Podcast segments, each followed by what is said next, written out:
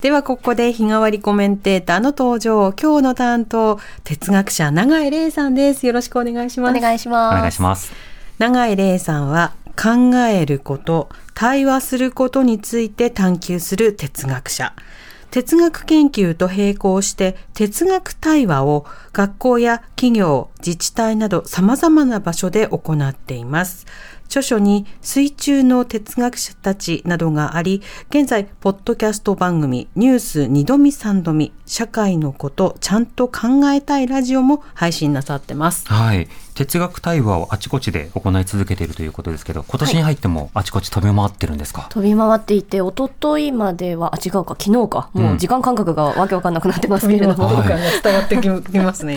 あの、福島県の浪江町の小学校と中学校に行ってきて、あの、中学生たちとですね、怒るべき時ってどんな時っていう問いでやりましたね。ここでやってもいいぐらい面白い問いだなと思って。確かに怒るべき時って言われた時にシチュエーションを思い出す方もいれば、うんそんなの怒るべきだよって他人から言われて、うんうんえそれはなんで決められなきゃいけないの？って思うようなこともあるし、深みがありますね。そうですね。うん。まあそこでは結構お怒りというものはコントロールしなさいみたいなことはいはい。がこうちょっと言われているような場だったので、じゃあでも反対に怒んなきゃいけない時ってあるよねっていうよううんなあえての問いだったんですけど、ええ。ちょっと社会のことも考えるいいきっかけになりましたね。うん、確かにアンガーマネジメントっていう言葉が結構誤解されていて、うん。怒りを抑えろっていうふうに言われていて、うん。で本人の意に反する仕方で有害な出し方はコントロールするのがいいけれども、うん。怒りそのものを消せとは誰も言ってないっていううんうん。ことが、いや、アンガーはダメなんです、マネジメントしなさいって他人から言われるような、なんかそんな感じになってる現代ですね。そうですね。あ、とはいえニュース聞いてるとどうしても anger するので、そのあたりを anger す る対話して、はいはい、考えていきたいなと思います。永井さんよろしくお願いします。お願いしますお願いします。では、永井さんと一緒にニュース振り返っていきたいと思います。2021年の衆議院選挙で旧統一教会の関連団体から選挙支援を受けていたことなどが報じられている森山文部科学大臣をめぐる続報です。森山大臣は今日の記者会見で、この選挙の際に関連団体の集会に出席し、そのことを自民党に対し、おとといになって追加で報告したと明らかにしました。森山大臣は今回の報道を受けて、うすうす思い出してきたなどと説明しています。一方、今日の衆議院予算委員会で旧統一教会の関連団体との関係について森山大臣は、はっきり覚えていないというのが今の認識と答えました。京都アニメーション放火殺人事件で一審の京都地裁で死刑判決を受けた青葉真司被告について弁護側が判決を不服として控訴していましたが京都地裁によりますと今月7日付で被告本人も控訴していたことが分かりました。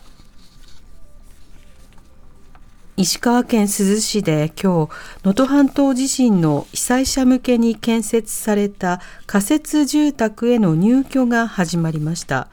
40世帯102人が入る予定です。一方、1400人近くが今も体育館などの一時避難所で生活を続けており、一日も早い住まいの確保が求められています。東京株式市場日経平均株価は一時バブル期の1990年2月以来となる3万7000円台の大台を突破しました。最大の要因はアメリカの株高でダウ平均は連日過去最高値を更新。また日銀の内田真一副総裁が昨日マイナス金利を解除しても緩和的な金融環境が続くと発言したことで円安が進み値上がりを後押ししました。ジャーナリストの伊藤詩織さんが自らを中傷するツイッターの投稿にいいねを押した自民党の杉田水脈衆議院議員に賠償を求めた裁判で最高裁は杉田議員の上告を退ける決定をしました。これで杉田議員に55万円の賠償を命じた東京高裁の判決が確定しました。おしまいに自動車メーカーのダイハツ工業が車の安全性をめぐる国の認証を不正に取得していた問題で、ダイハツ工業は今日国土交通省に再発防止策を提出しました。認証不正の原因となった短期開発を見直し、開発スケジュールを従来のおよそ1.4倍に伸ばすとしています。さて今日は哲学者の永井玲さんとご一緒です。永井さん気になったニュースいかがでしょうか？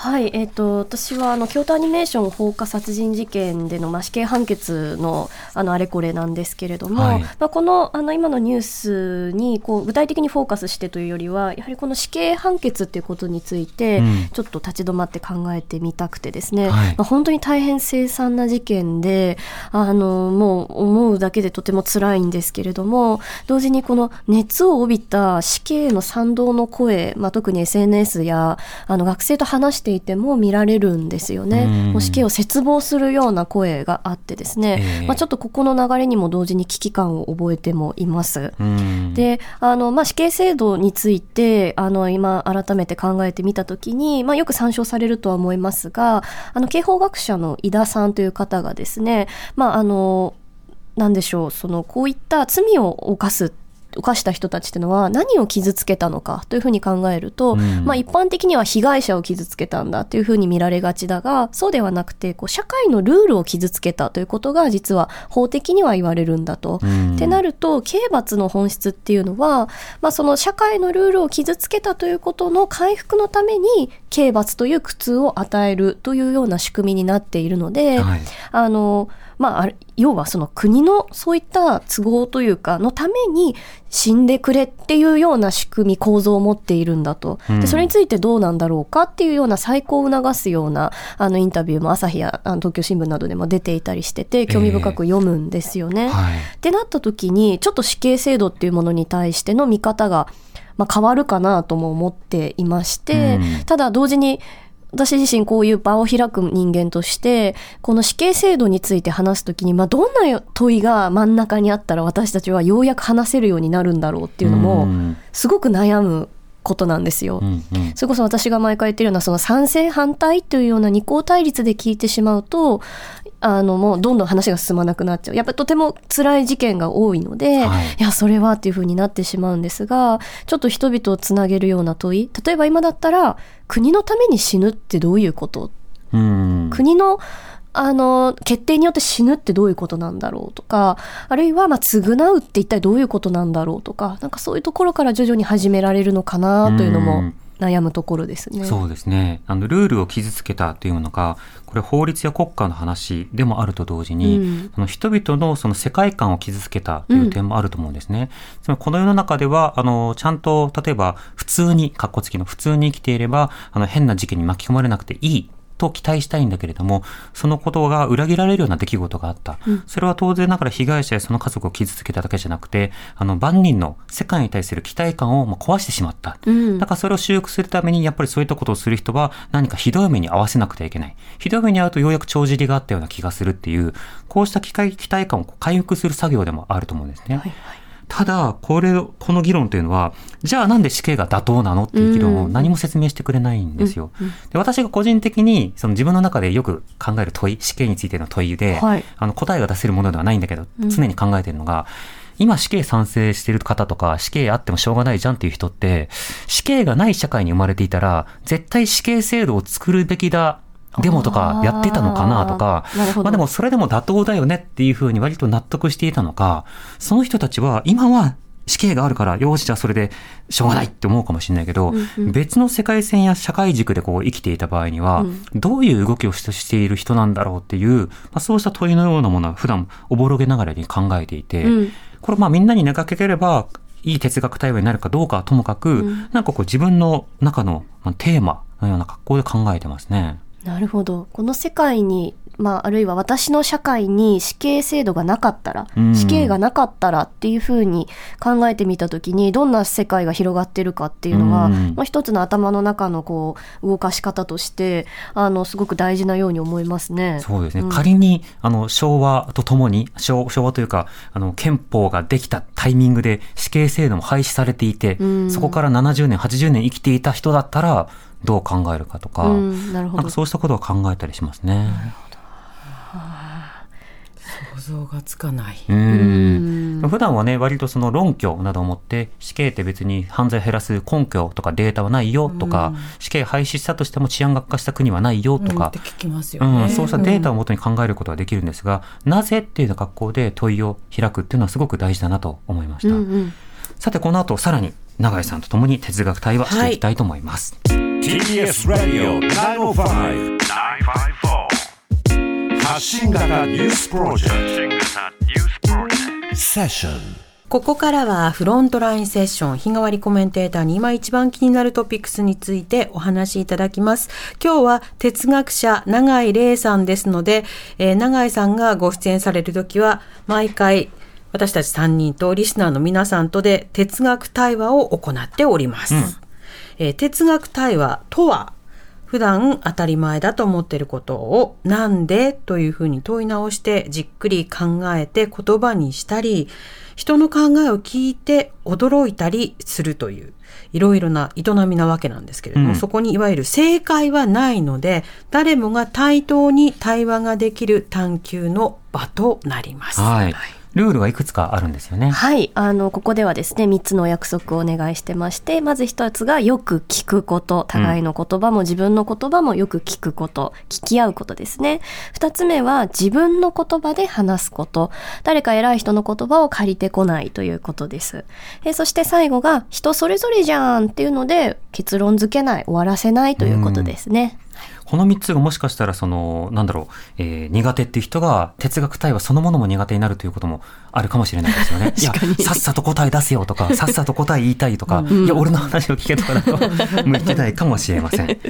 さて、向いてないかもしれません。ルールにご賛同いただける方と一緒にやりましょうかもしれないが、ことそうかもなって思いながらやっていただけると嬉しいですそう、ね。ぜひぜひぜひ。はい。参加してると気づくかもね逆に自分はああーちょっとこれはしょうがなかったなとか。思考の癖ってここだなとか。そうそうそう。むしろ気づきますね。さて、今日のテーマは何でしょうか？はい、今日は、お前に言われる筋合いはないってなんだろうというはい。問いですが、うん。これはなんと、ね、はい。はい。私です。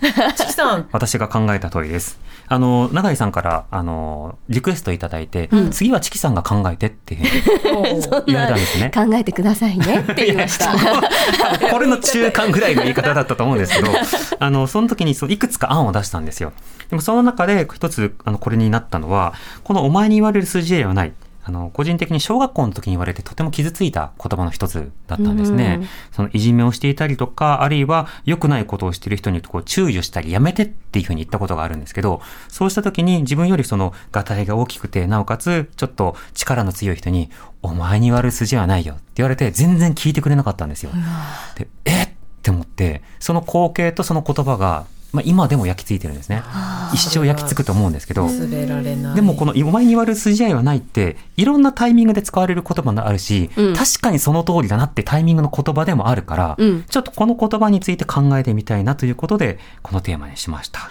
永井さん、あの普段はファシリテートすると思いますけど、はいはい。永井さんいかがですか？私はこれを聞いた時に2種類思いついて、はい。一つは例えばもうその裏例えばですよ裏金にこう手を染めまくったはい。政治家が、例えばまあそんな状況ないですけど私を目の前にしてちょっとお金の管理ちゃんとした方がいいよとか言ってきたら いやマジでお前に言われる筋合いないよって思うっていうのが一つですね。そういった議員が道徳って大事だよねとか、ルールを守るべきって言ったら、いやいやとはなりますよね。なるじゃないですか。でもうん実はよくあったりとかして、差別発言してる人が差別良くないですよとか、んえーっていう、お前あなたが言うんですかっていうのもあると思います。はいで、もう一個は、すごく自分に対しても問う時があって問いながら、いやでもって思う時があって、それは例えば私が、あの、パレスチナのことについて声を上げる、それはやめてくれ、ひどいことだ、停戦をしてくれっていうふうに言うことって、ある側面から見たら、例えばあなたはパレスチナにルーツがないでしょとか、うん。あの、イスラエルと何か関係がないでしょって、これってあの、以前皆さんとお話しした、あの、当事者って誰のことに近いと思うんですけど、はい。とか、あるいは、あなたはパレスチナのことについて専門家じゃないでしょみたいな。うんうん。あなたは哲学、まあ、哲学者ってすごい謎のジャンルなんですけど、はいなんだから、あなたに言われる筋合いはないでしょっていうふうに言い得ると思うんですけど、うんうんいや、そんなことはないでしょと。うんうん筋合いのないこと、言う筋合いのないことなんてなくて、私は私として声を上げたい。それはチキさんの多分いあの小学校の頃とも近いと思うんですけど、あのそういう線引きはすごく恣意的でおかしいでしょっていう、うんうんその2種類をちょっと思い浮かべましたね。筋そのものを問うといううん感じですかね。視覚みたいなこと、うんその何か口を挟むのに視覚があるじゃひあるとみなす人は言うのはいいけど、うん。そのこちらが側側から見てそれを言う視覚的なものはうんうん。ないよって思う人に出ちゃう言うん葉、うん。うん。うん。なんか筋合いっていうのがすごい難しくて、はい。もうね、筋合いってさ、お前に言われる筋合いはない以外のフレーズで聞いたことないんですよ。あと 筋合い。私だとあの。私だとそのあのあんたに言われたくないよって、うんうんうん。その地元でね、はいはい。あの兄弟喧嘩をしてて、うん。あんたに言われたくないうん。みたいなことを言われたり弟から言われた記憶とかがはいはい。今まざまざと蘇ってきて、うん。それは多分何でもよかったっていうか、うん。あの 攻撃のための材料だそう黙かられみたいな。そうそうそう、うん、あのけしからんっていうか、うんうん。うん。うんあの言葉を塞ぐための言葉として。言葉攻撃1位されたから、いや、言葉攻撃5で返すそう。みたいなそう。やり返す時の 時にお前に言われる隙がないの。へこめれへこめさせられるようはいはない。やつとして、うん。パッと手に取りやすいうん。言葉かなって、そうだね。多分、あの、小学校の時、この言葉を聞いてから流行り出したんですよ。うわー、最悪。あそうか小学生だったら少し大人びた言葉遣いだったおだろうから。前に言われる筋合いがないっていうフレーズが一気に普及して、でもみんな言うようになったんですね。で、私、あの、知り合いの、例えば、お子さんとかの話聞いてると、はい。具体的にあれですけど、うん。その、それってあなたの感想ですねってみんな言うんですよ。ああ流行る言葉って確かにありますね。流行る言葉がめっちゃあって。とそのその使流行って使ってるのを見るにつけ、うん。それ意味ちゃんと分かって使ってますかっていうのを問いたくなる。問いたくなるんだけど、うん。便利なんでしょうね。言ったったみたいな。な。そうな何かこう感情をすごくあのすっきりさせるためのきうん言葉としてのの言葉がその乗り物になってる感じがあ。るな。うんうんそのしかもなんか黙れっていうことだけじゃなくて、うん私が悪質だなと思うのは、お前もそうだろっていう、うんその例えば悪さを指摘された時にお前も同じ悪さを持っているだろっていう意味も乗っかると思うんですよ。うんつまり部外者だろ、ぼお前は関係ないだろって意味だけじゃなくて、うんうんお前も同じようにそういうことしてるじゃんっていう同じ穴の無地なだろうと。共犯者だろうに近い、うんうんお前も加害者じゃんっていうような球団に聞こえるのもちょっとそうですね。や嫌さがあるかもしれないですね。あとその、こっちに筋合いがなかったとしても、言ってる内容は正しくないですかって聞きたくはあるんですよ。うんうん確かに私はた第三者で関係ないかもしれないですけど、私が今注意した内容は的確じゃないですかっていうのは聞きたくはある。でそこにそれをこの言葉をすば筋合いはないで返すってことは、いやいやいや俺正しいからだったり私正しいよねっていうことの主張でもあるかなとそう。で思って。も逆に、その SNS のとかことか考えると、うんその、なんか、ご飯の写真とかあげるじゃないですか。はいそしたら、もっと栄養のあるもの食べてくださいねとかリプライが飛んできて、大きなお世話だよじゃないけど、いや、なんだろうなみたいなこと思うことあるんですよ。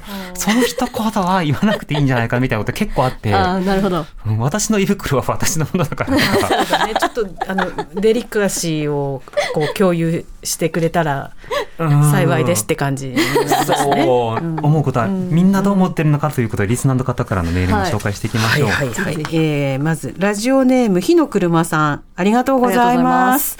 えーこのコーナーとっても楽しみにしてらっしゃるそうで、はい今日のテーマ、お前に言われる筋合いはないは、私は言ったことも言われたこともないですが、これを使える人は立場や力関係で上の人かなと思いました。たとえ相手が言っていることの方が正しくても聞く耳を持っていない聞きたくない強い拒絶とも感じます。これを言われたら会話のシャッターを下ろされたような気分になりますね。あ、でも図星だったり痛いとこ疲れたって時の逆切れワードでもある気がしました。もし会話の中でこう言われたら私はぐぬぬぬぬーっとなって何も話せなくなりそうだなと思いました、ん日常生活でこのフレーズを使ったことのある人っていらっしゃるのでしょうか？とはい。ああ、じゃあ使わない人もいるんだね。私のいた環境ではものすごく流行ってたんですけど。使ったことないですね、私は。あ、ない、ないですか？ないですねあ平穏ですね。えーラジオネーム、すがもっち500さん、ありがとうございますあ。りがとうございますお前に言われる筋合いはない。この言葉で真っ先に思い浮かぶのは、小渕優子選対委員長に事情聴取される自民党の裏金議員の心の叫び。お前に言われる筋合いはない。この言葉は哲学対話の対極とも言える強烈な対話の拒絶を感じますといただきました。あ話したくない。すごいいいメール、うん。うん。そしてラジオネームぬるま湯さん。どうもありがとうございます。ます。チキさん南部さん永井さんこんばんは。こんばんは。お前に言われる筋合いはない。思えば反抗期に母に似たようなことを言った覚えがあります、うん。うん。今蘇ってきた友達付き合いのこととか勉強のこととか忘れましたが友達のこと知らないくせに想像で語るなという意味で反発したのかもと振り返ると思います。例えば友人を心配して忠告した時にあんたに言われる筋合いはないと言われたらショックですが、うん本質を知ろうとしないまま何を言ったので何かを言ったのであれば拒絶されても仕方ないと今考えました。うん。何事も自分の常識内で想像するのではなく相手のことをよく知らないといけないですね。考えるきっかけをくださりありがとうございました。あうん。あ知らないくせにっていうのは感情としてこの言葉を放つときにはい。あるかもな。あるかも。じゃあ。筋合いっていうのがその視覚の話だけじゃなくて、ちょっと薄さというか、うん。まだ蓄積ないじゃんうんっていう。そあと入ってこないで、うんうんうん。はい入ってこないで。あ私のバウンダリーにあなたは来ないでっていう。そうあそれはわかる、うん。さっきの SNS でのもっと栄養のいいもの食べたらどうですかリプライとか。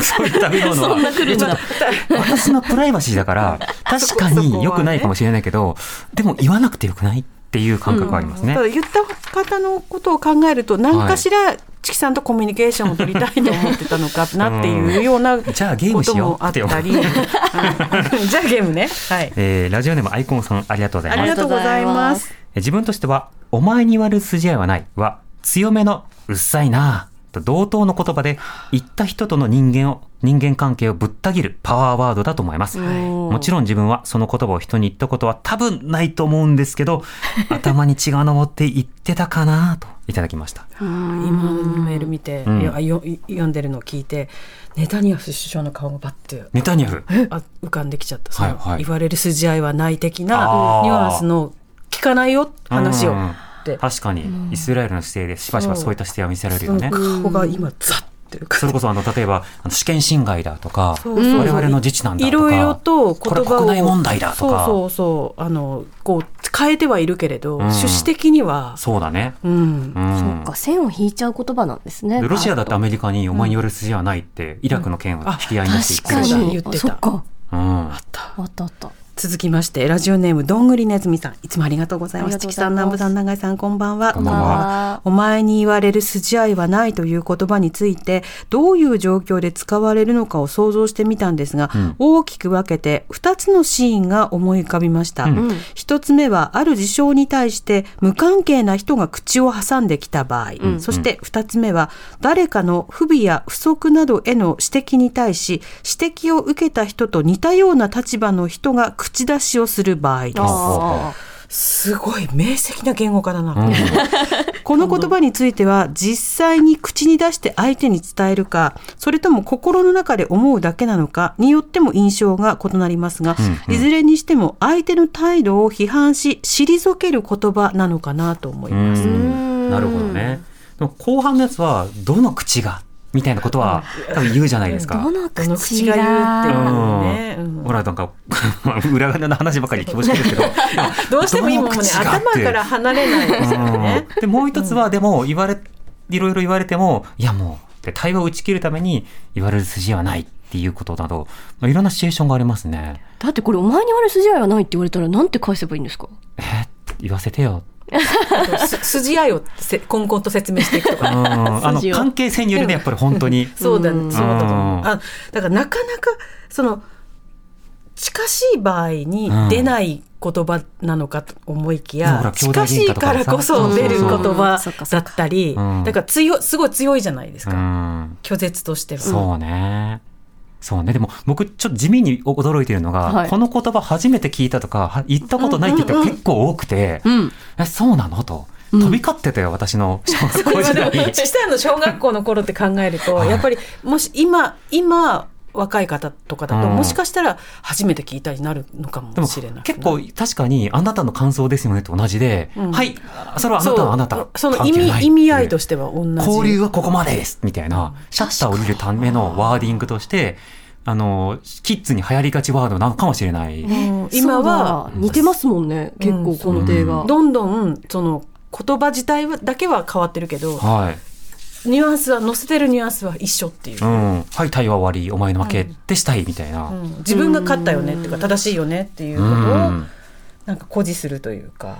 でもなんか同時にその、いや、どの口が言うんかいみたいなこと言いたい時もあるじゃないですか。ありますありますそれな、なんて言ったらいいんですかね、代わりに。それはそのやっぱりダブスタとか、はいあの、それはダブルスタンダードじゃなんととか、じゃない。それはあの、自分のことですよねとか、あなたのことですよねって。胸に手を当てて考えてみてください。うん。鏡に向かって話せますとか、うんなるほど。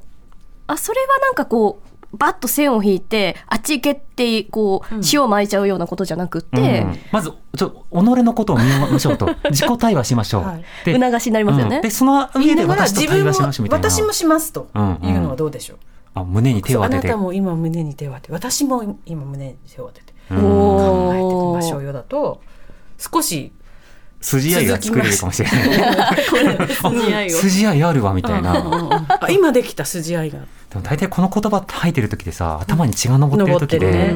もう何か言っても別の縁切り言葉が出てくるから、そう。向かっていう感情に支配されてる時ですもんね。そうね、そこに対してはなんかこう、なすすべがないかもしれないけれども、はい。でもやっぱ言葉で人の心を切り裂いたり、人との関係を断ち切るっていうことは可能なんだっていうことはわかるよね。うん。うん本なお。なおちょっと時間が経ったらなぜあれだけ強く、うんその筋合いないって言ったんだろうっていうことに思い至れる自分ではいたいなと思う相手が。振り返ってそう。言っちゃったってことはなんか何かしらあったんだろうなっていうふうに想像できたら、うんその後対話が筋合いができるかもしれない。そうね。多分私に言ったあの人はちょっと後ろ暗かったんだろうなって今なら思うんですけどね。ああそうそうなんだと思う。さて皆さんどうでしょうかというかあっという間にお時間になりました。ねでしょうか意ね。外と盛り上がりましたね。いやいやめちゃめちゃいい問いでした毎回です毎回いい問いってなんだろうっていう問いがじゃあ、リスナーの皆さんからの同意もね、はいお待ちしてますので、お待ちしてます ss954-tbs.co.jp まで、来週の月曜日の担当は書評家の倉本沙織さんです。お知らせに続いては、ジョブピックス編集長、野上秀文さんによる新番組、ジョブピックスインセッションをお送りします。ありがとうございました。ありがとうございました。発信型ニュースプロジェクト。荻上チキ。セッション